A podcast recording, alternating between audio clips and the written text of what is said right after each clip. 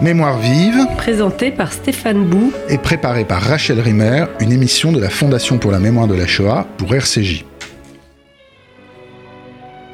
Bonjour Isabelle Cohen. Bonjour. Nous abordons aujourd'hui la deuxième partie d'une émission consacrée au livre de Job. J'invite les auditeurs à, écouter en podcast l'émission euh, que nous avons fait la semaine dernière où vous déjà vous posiez les bases, vous nous remettiez en mémoire le livre de Job, mais déjà votre passion euh, faisait que nous rentrions dans des détails concernant l'interprétation déjà de tels points dans le livre, etc.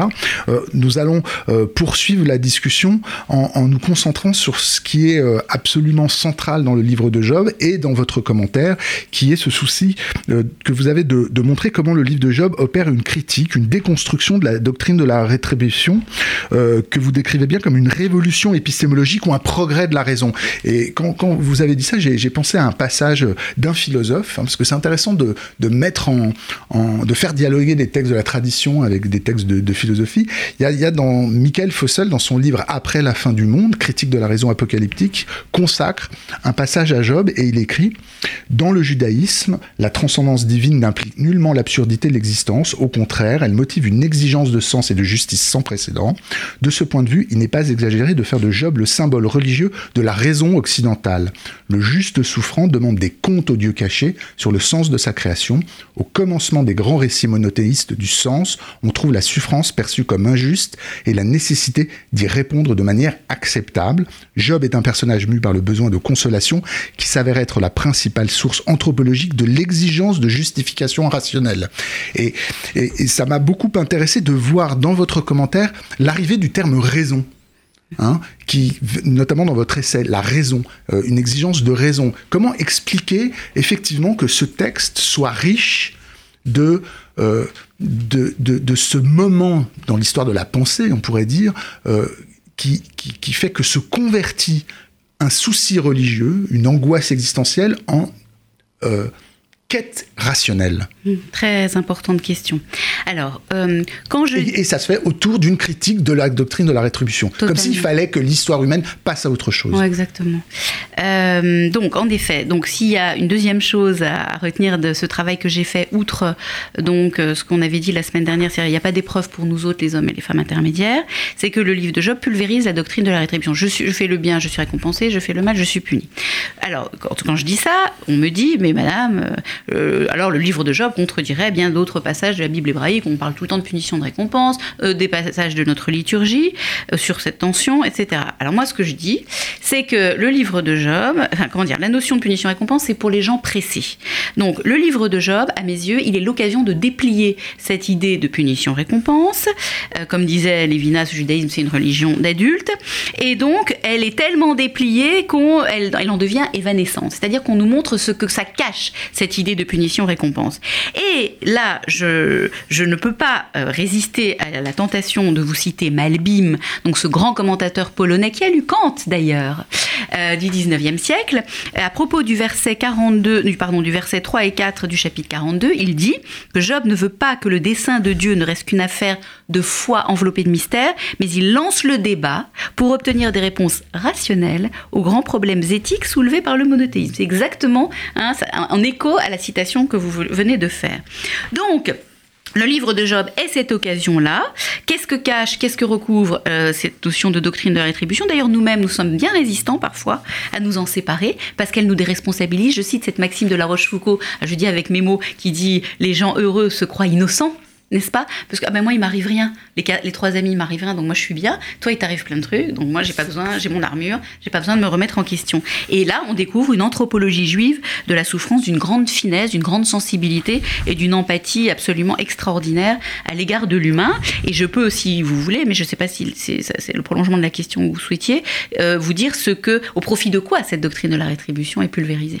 Je, voudrais avant que vous le fassiez euh, que vous m'expliquiez une chose. Oui. Vous dites la doctrine de la rétribution, c'est pour les gens pressés. On pourrait dire, il y a une lecture euh, du livre des Job qui est faite par des gens pressés, parce que pourquoi on retient toujours les voies de Dieu sont impénétrables et pourquoi finalement on retient la doctrine de la rétribution, comme si il y avait encore, un, on pourrait dire, un clergé, un pouvoir pastoral euh, qui, contre le texte même, tel que vous montrez, en montrez bien le sens, semble tenir à ces thèses-là. Il y a une espèce de paradoxe invraisemblable de voir effectivement des, des, des, un clergé, disons, qui va se référer à ce texte contre lui-même Alors, très bonne. Euh, le terme clergé est parfait.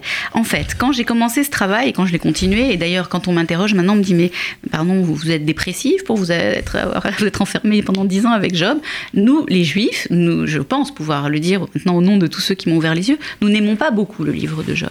On le lit du bout des lèvres, à Tchabéav, on le lit du bout des lèvres, voilà. quand vraiment on est obligé de le lire. Par contre, il est, la Kabbale le cite sans arrêt, le Talmud le cite sans arrêt, la Chassidoute le cite sans arrêt, mais pas du tout au sens du livre de Job. C'est-à-dire c'est complètement métaphysique. Hein, ouvre. Moi, j'ai pas fait une lecture métaphysique. Ouh là là, très modeste. Quand on regarde les notes de bas de page, je sais qu'il n'y a pas de punition récompense dans la vie, mais quand même, ceux qui liront les 100 pages de notes de bas de page seront bien récompensés parce qu'il y a quand même des secrets un peu plus qui flirtent avec la Chassidoute et, et un tout petit peu euh, canotage du canotage sur euh, les rives de, la Kabbale. Mais donc les, donc, les Juifs on n'aime pas. Donc, ça veut, dire quoi J'allais vous poser la question, ça veut dire quoi, nous les juifs, on n'aime pas bah, parce que le livre de Job Donc, du coup, alors, du coup, Et d'ailleurs, on pourrait vous dire, alors que les chrétiens adorent le alors, livre merci, de vous m'enlevez les mots de la bouche. Donc, du coup, euh, donc, donc qu'est-ce qui se passe? Parce que, euh, donc, euh, comme dit Emmerich Dodge Zichrono Livracha, qui est un de mes maîtres, euh, il dit bah, Tisha B'Av, en vérité, ça n'a jamais été très suivi. Nous, les Juifs, on n'aime pas ce qui nous enlève de l'énergie. On aime ce qui nous propulse vers la vie, qui nous, qui nous galvanise, qui nous donne euh, envie de continuer de se lever le matin et, de mener notre combat. Euh, donc, Job, c'est comme. Donc, on l'aime pas parce que ça paraît un peu radioactivement négatif, on n'a pas trop envie d'y aller. Du coup, on lit pas beaucoup les commentaires. et pourtant, j'ai trouvé énormément de commentaires juifs sur le livre de Job, mais c'est vrai qu'autour de moi, même les grands, ils me citaient trois, quatre trucs et c'était terminé. Finalement, c'est un peu terra incognita. Donc, du coup, qu'est-ce qui nous reste? Cette idée négative d'un homme qui souffre. Et nous, la souffrance, c'est pas comme ça qu'on la travaille dans le judaïsme. C'est pas comme ça qu'on la porte. C'est pas. Et puis, et puis, au contraire, une imprégnation chrétienne, c'est normal. On vit en terre chrétienne. On est très christianisé. On est très islamisé. Selon, ça fait partie de nous aussi. C'est l'identité juive. Donc, c'est intéressant de démêler les fils pour pouvoir bien être face à face les uns avec les autres. Mais on s'aperçoit que les chrétiens, euh, disons, euh, je, ne veux pas généraliser, mais ben, en tout cas, dans, la culture occidentale, on retient pauvre comme Job. Job, c'est plutôt qu'hypergane, disons, et pas en dolorisme, hein, pas du tout en dolorisme. C'est-à-dire que c'est pas pauvre comme Job. À la fin, Job est complètement transfiguré, et peut-être qu'il aurait pu, d'une certaine façon, faire l'économie de toute cette souffrance. Parce que je voudrais comme je sais que nous n'avons pas beaucoup de temps, citer malgré tout le verset 25 du chapitre 3, que, qui passe très souvent inaperçu, mais qui maintenant, pour moi, est peut-être le verset le plus important du livre, après dix ans de travail et, deux ou trois ans de, retravail et de conférences, etc., etc. Dans ce petit verset qui est fugace, hein, après, c'est fini, on n'en reparle plus. Qu'est-ce qu'il dit Job? Je dis avec mes mots, ce que j'ai craint le plus m'est arrivé. Ça veut dire quoi? Ça veut dire que Job, avait une conscience intérieure de, sa, de, cette faille d'être. Mais que ce fil-là, il ne l'a pas tenu. Parce que quand parfois, quand vous dites, et je ne veux pas vous enlever les mots de la bouche, mais que peut-être vous pouvez le, dire mieux que moi, que la souffrance est toujours bête ou que qu'est-ce que, non, mais c'est intéressant. C'est-à-dire que du fond de sa souffrance, parfois, on ne trouve pas forcément les ressources pour rebondir. Mais disons que c'est un sadique et que peut-être certains êtres qui ont une conscience, enfin comment dire, qui sont rompus à, cet exercice de se remettre en question, de se regarder en face. N'oubliez pas que l'étymologie de prier, les hitpalel en hébreu, ça signifie se juger. le judaïsme, c'est un, dispositif pédagogique qui nous aide justement à, écouter ces petites alertes intérieures. Quand on, a du mal à distinguer notre droite de notre gauche, c'est ça le fruit de l'arbre de la connaissance du bien et du mal. Tout est dans le et, c'est la confusion. Quand on fait, quand on abîme le monde, on le fait en, de, comment dire, de bonne foi, on pense que c'est bien pour tout le monde parce qu'on se rend pas compte. Bon, mais parfois on a des petites alertes et ces petites alertes, il faut, il faut, il faut les entendre. Si Job avait tenu ce fil-là, eh bien, le, alors, si Job avait tenu ce fil-là, grand 1, grand 2, le Talmud nous dit que quand on est un tzaddik, comme le tzaddik, il a une place particulière, il faut qu'il se complète. Bon, je le dis en trois minutes, tant pis, je l'ai dit. Donc, il faut qu'il se complète, c'est pour ça qu'il a des épreuves. Ok. Eh bien, le tzaddik, il va avoir trois formes d'épreuves euh, qui vont aller crescendo en souffrance. D'abord, il va perdre sa richesse. On voit qu'il s'en fiche d'ailleurs, Job. Ça lui fait ni chaud ni froid. Deuxièmement, il peut perdre ses enfants. Donc, il faut quand même un peu qu'il se réveille. Le tzaddik, qui voit qu'il perd sa richesse, normalement, il devrait commencer à se réveiller. Si en plus il voit qu'il perd ses enfants, là, il faut vraiment, branle-bas de combat, qu'il soit sur le pont. Et ensuite, il y a un, problème de santé, parce que Job, il est, il est mourant. Donc, on voit que c'est graduel.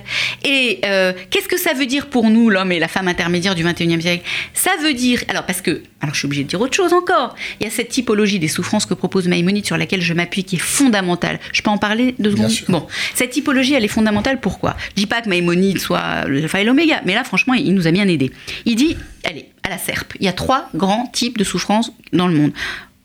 Premièrement, les souffrances euh, dues aux lois de la nature. Quand Dieu a créé le monde, c'est pas un marionnettiste, c'est fini, il n'intervient plus. L'ouverture de la mer Rouge était prévue au moment de la création du monde, donc c'est pas un miracle euh, comme euh, voilà genre Harry Potter, c'était prévu. Donc les lois de la nature, ben elles se, elles se mettent en branle et après c'est les maladies génétiques, les catastrophes naturelles, les maladies, les catastrophes naturelles, les infirmités, c'est la faute à pas de chance. Et d'ailleurs j'ai discuté quand j'étais, pour ne pas les citer à Datchalom, il y avait un grand médecin, je sais pas s'il n'était pas cancérologue ou quoi, et il a, quand j'ai dit qu'on n'a pas le droit de faire de l'onat, de varim, de dire des méchantes choses à quelqu'un qui souffre et tout. Il a dit que maintenant il y avait des consignes dans les grands hôpitaux pour quand, quand, quelqu'un euh, est, en stage, stage, terminal de cirrhose du foie, aucun médecin n'a plus le droit de lui dire bah, vous aviez qu'à pas boire. Voilà. Donc, donc, donc ça, c'est des, dispositions génétiques, etc. C'est voilà. Quand on est malade, c'est pas de notre faute. Évidemment, il y a les psychosomatisations, ça n'a rien à voir. C'est un petit peu de mal de dos, un petit peu d'angine, un petit peu de migraine. Ok, bon, mais ça n'a rien à voir. Deuxième catégorie, c'est les souffrances de type collectif. Et Maïmonide nous dit, c'est les tyrannies, c'est les guerres. Alors, le, comment dire, l'individu, bah, le citoyen, il fait ce qu'il peut. Mais enfin, là, franchement, il est pris dans des engrenages incroyables. La Shoah, c'est une souffrance collective encore d'un type différent. J'entre pas là-dedans. Donc, c'est pas, on n'y peut rien là. Franchement, on n'y peut rien. On est dedans, faut se débrouiller. Et puis, il y a, on fait ce qu'on peut, disons, mais c'est pas nous qui sommes en... Et après, il y a cette euh, catégorie de souffrance pour laquelle on a une marge de manœuvre, alors moi je dis que c'est 20% des souffrances sur, pour lesquelles le, sur lesquelles le, voile est soulevé dans le livre de Job, c'est les souffrances qu'on inflige à autrui et qu'on s'inflige à soi-même. Et c'est là-dessus que le livre de Job nous invite à réfléchir.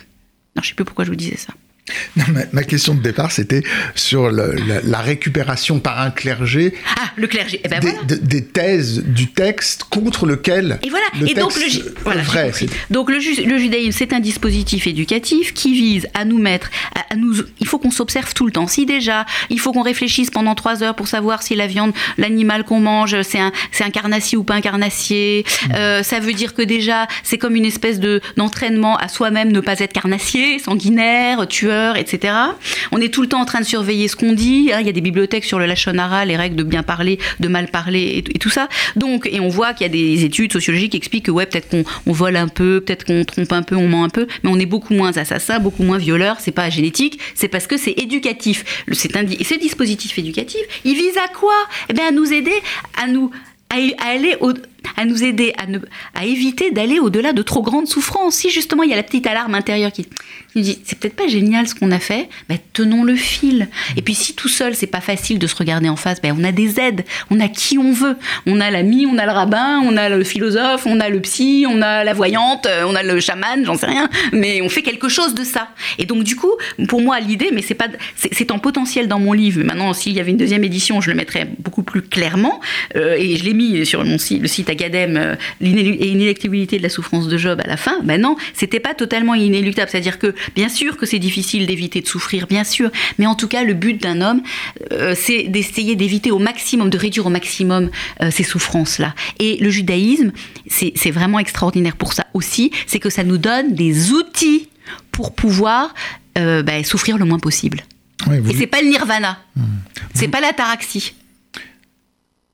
Vous, vous l'écrivez littéralement, il convient de débarrasser la lecture de Job de siècles de tradition exaltant la souffrance. Non, non, j'ai bien noté cette phrase, mais néanmoins, alors c'est là où je, euh, je vous interroge sur un sentiment que j'ai eu à la relecture du livre de Job dans votre traduction, c'est que il me semble qu'il y a quand même quelque chose qui est de l'ordre du dolorisme. Je définirais le dolorisme de la manière la plus élémentaire, l'idée qu'il y a une valeur d'épreuve qui est donnée à la souffrance. Une, valeur, d'épreuve euh, une valeur donnée à la souffrance, d'épreuve donnée à la souffrance. Il a fallu que Job souffre pour en arriver. Malheureusement. cette conception. Il aurait pu éviter. Un peu, aurait pu éviter au maximum. Il aurait pu, s'il avait, ben, c'est ce que j'ai dit tout à Le l'heure. texte dit bien qu'il faut qu'il en passe Mais malheureusement- par ce chemin de douleur pour en arriver à une compréhension de, euh, de, de l'exigence éthique à laquelle Dieu le soumet à ce moment-là, à savoir de s'ouvrir à la vie, à l'amour. Ça, c'est vraiment Ah, les derniers passages de, de, de, de- votre essai. Vous, vous comprenez bien, il, il faut en passer par là. Donc, quand je dis dolorisme, c'est une manière de dire, il faut en passer par la souffrance. Ben, moi, ce que j'aurais envie de dire aujourd'hui, c'est que euh, ben, peut-être que la faille, mais ça, j'en sais rien, c'est une discussion maintenant plus subjective, parce que c'est mon avis n'a pas tellement d'intérêt. Mais ce que je pourrais dire quand même, c'est que euh, peut-être que la faille d'être de Job, elle était tellement, tellement forte, qu'il n'a pas eu la, la force d'âme de tenir ce fil de ce que je craignais le plus m'est arrivé. C'est-à-dire qu'au fond, lui, il sentait bien qu'en effet, il y avait quelque chose de fondamental qui manquait chez lui, mais c'est quand même un sadique, donc on peut pas dire que ça n'existait pas, mais c'était pas au niveau qu'il fallait, pas au niveau équivalent à l'autre valeur qui était très présente chez lui.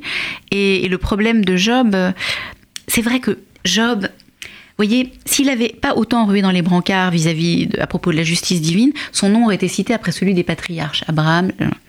Mais moi, au début, j'idéalisais Job, évidemment, parce que dès le début, il est quand même extraordinaire. À la fin, bon, c'est plus que de l'idéalisation. Mais... Et pourtant, ça a été douloureux pour moi de me rendre compte qu'il y avait des indices qui vraiment allaient dans le sens d'une faille d'être un petit peu embêtante.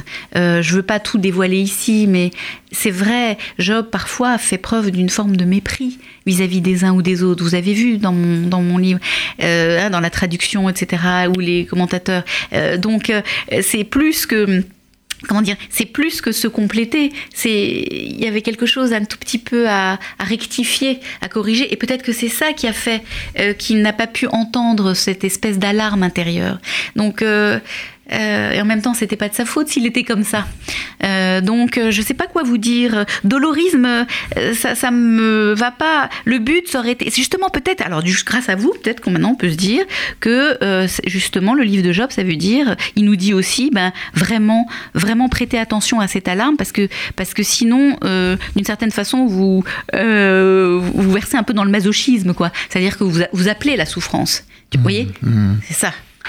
Il y a- il y a- tout à l'heure, vous avez évoqué la typologie des, euh, des souffrances telles que Maïmonide Oui. euh, en parle. Oui. Euh, ce qui vous a permis de, de faire un, un petit, une petite diagonale sur le fait que, selon vous, euh, le livre de Job ne traitait pas de la Shoah. Et vous écrivez effectivement dans votre livre, au terme de dix années de recherche, je comprends que je me suis trompé et la vie de Job ne traite pas de la Shoah.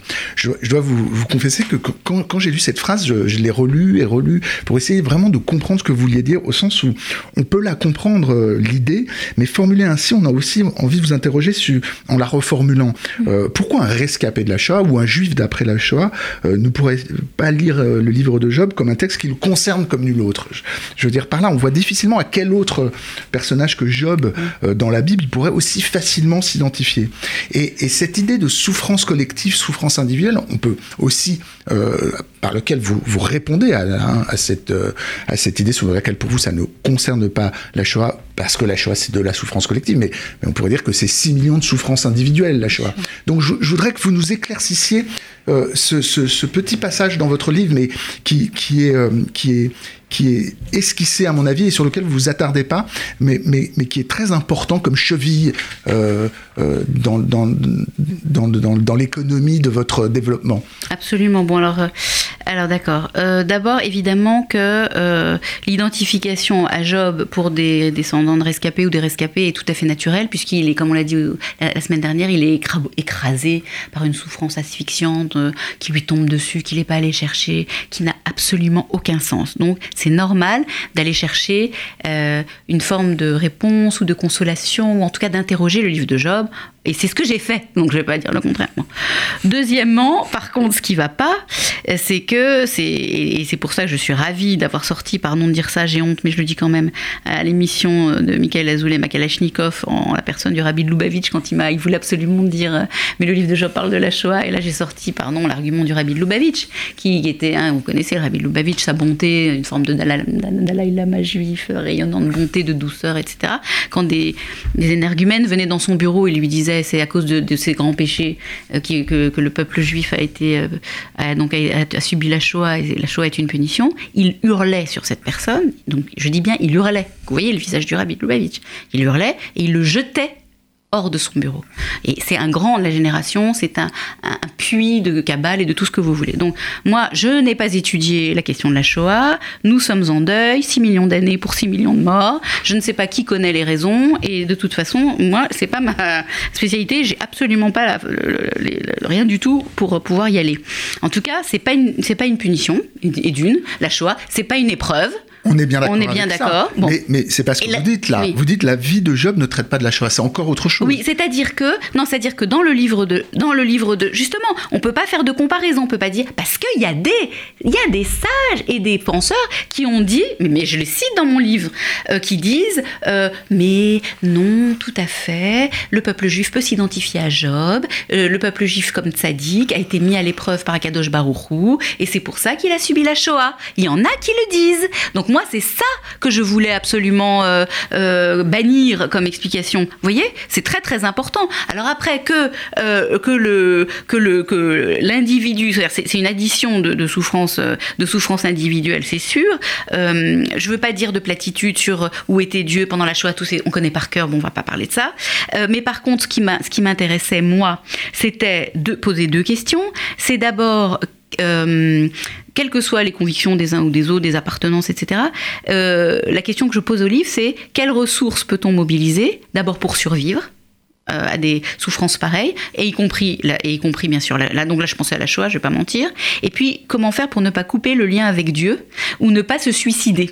Euh, le suicide n'est même pas euh, évoqué, Job n'a pas une seconde pensé à se suicider, je renvoie toujours à cette conférence d'Emeric Deutsch sur Academ pour les 80 ans d'Elie Wiesel à la Sorbonne, quand Emeric Deutsch, rescapé de la Shoah, commence sa conférence, elle est sur le site, hein, comme ça, comment se fait-il qu'il y ait eu si peu de suicides de juifs pendant après la Shoah? Comment se fait-il que les juifs aient pu reconstruire des familles et refonder un État. Hein, on, se suicide quand même pour moins que ça. Euh, et bien, et donc il essaye de, cerner les trois secrets de la vitalité du peuple juif. Donc, donc, donc pas de suicide, mais il y a la question, moi, qui, qui était lancinante pour moi, comment on coupe pas le lien avec Dieu? Parce que mes grands-parents, archi-juifs, venant de familles de chassidim, etc., de Pologne, euh, ils ont cru qu'ils allaient mourir la première fois qu'ils ont mangé de la viande pas cachère pendant la Shoah, ils étaient obligés, sinon ils allaient mourir de faim et tout. Eh bien, ils supportaient plus ni les rabbins, ni de manger cachère, ni les synagogues. par contre, le peuple le juif, c'était leur amour. On voyait, ils avaient des yeux pleins de larmes à Pessard parce qu'il y avait les 200 personnes mortes qui étaient là. Enfin, c'était incroyable, surtout à Pessard. Donc, moi, ma question, c'était comment on fait pour pas couper le lien, le lien avec Dieu? Et c'est vrai que c'est quand j'ai rencontré, euh, je le redirai toute ma vie, euh, Emmerich Deutsch à la Fondation pour la la première fois que je l'ai vu, et eh ben, ça m'a reconnecté avec la part euh, ashkénaze de ma spiritualité. Parce que la part séfarade, je l'ai, c'est mon père tunisien, on a Dieu dans la bouche, tout va bien. Bon, même si l'ensemble de l'âme juive a été impacté par la Shoah, mais c'est quand même le corps ashkénaze qui a, qui, qui, qui a été déchiré par la Shoah. Euh, et donc le côté, et donc, et donc Emmerich, c'est pour moi c'est ça, un, juif ashkénaze qui arrive à rester dans un lien avec Dieu parce qu'il a bien compris que le judaïsme n'était pas une religion infantile. Euh, bah, pour moi c'est euh, c'est un héros de l'humanité. Alors, vous avez parlé de l'optimisme du peuple juif. Ça. Vous dites que le livre de Job est un livre positif. Vous, vous insistez là-dessus, ce qui peut paraître paradoxal avant de rentrer dans votre commentaire. il nous reste que quelques minutes. Euh, je, voudrais vous poser une question extrêmement naïve, euh, presque bête. Mais bon, souvent. Euh, C'est les pires questions. C'est au moment où Dieu parle que Job est guéri. Bravo, tout à fait. Bon, vous le dites, vous le ah. rappelez. Mais alors, comment traduire cette expérience qui est racontée dans le livre de Job, qui fait ah que, effectivement, quand on le lit, on s'identifie à lui, mais il y a un point de butée de notre identification, c'est que Job ne vient pas nous parler, euh, Dieu ne vient pas nous parler. Hmm. Comment vous vous traduisez cette expérience-là euh, dans des termes qui seraient celles de l'éthique moderne? Hmm. Alors je pense peut-être euh, que on peut en revenir à cette idée euh, d'alarme intérieure. C'est-à-dire que euh, le racidisme parle de ce point intérieur. En fait, on, a, on a une part divine en nous, c'est notre âme. Vous diriez que la parole de Dieu, l'apparition de Dieu à la fin du livre de Job serait comme la métaphore de cette alarme intérieure dont vous venez de parler. Exactement. On peut dire ça.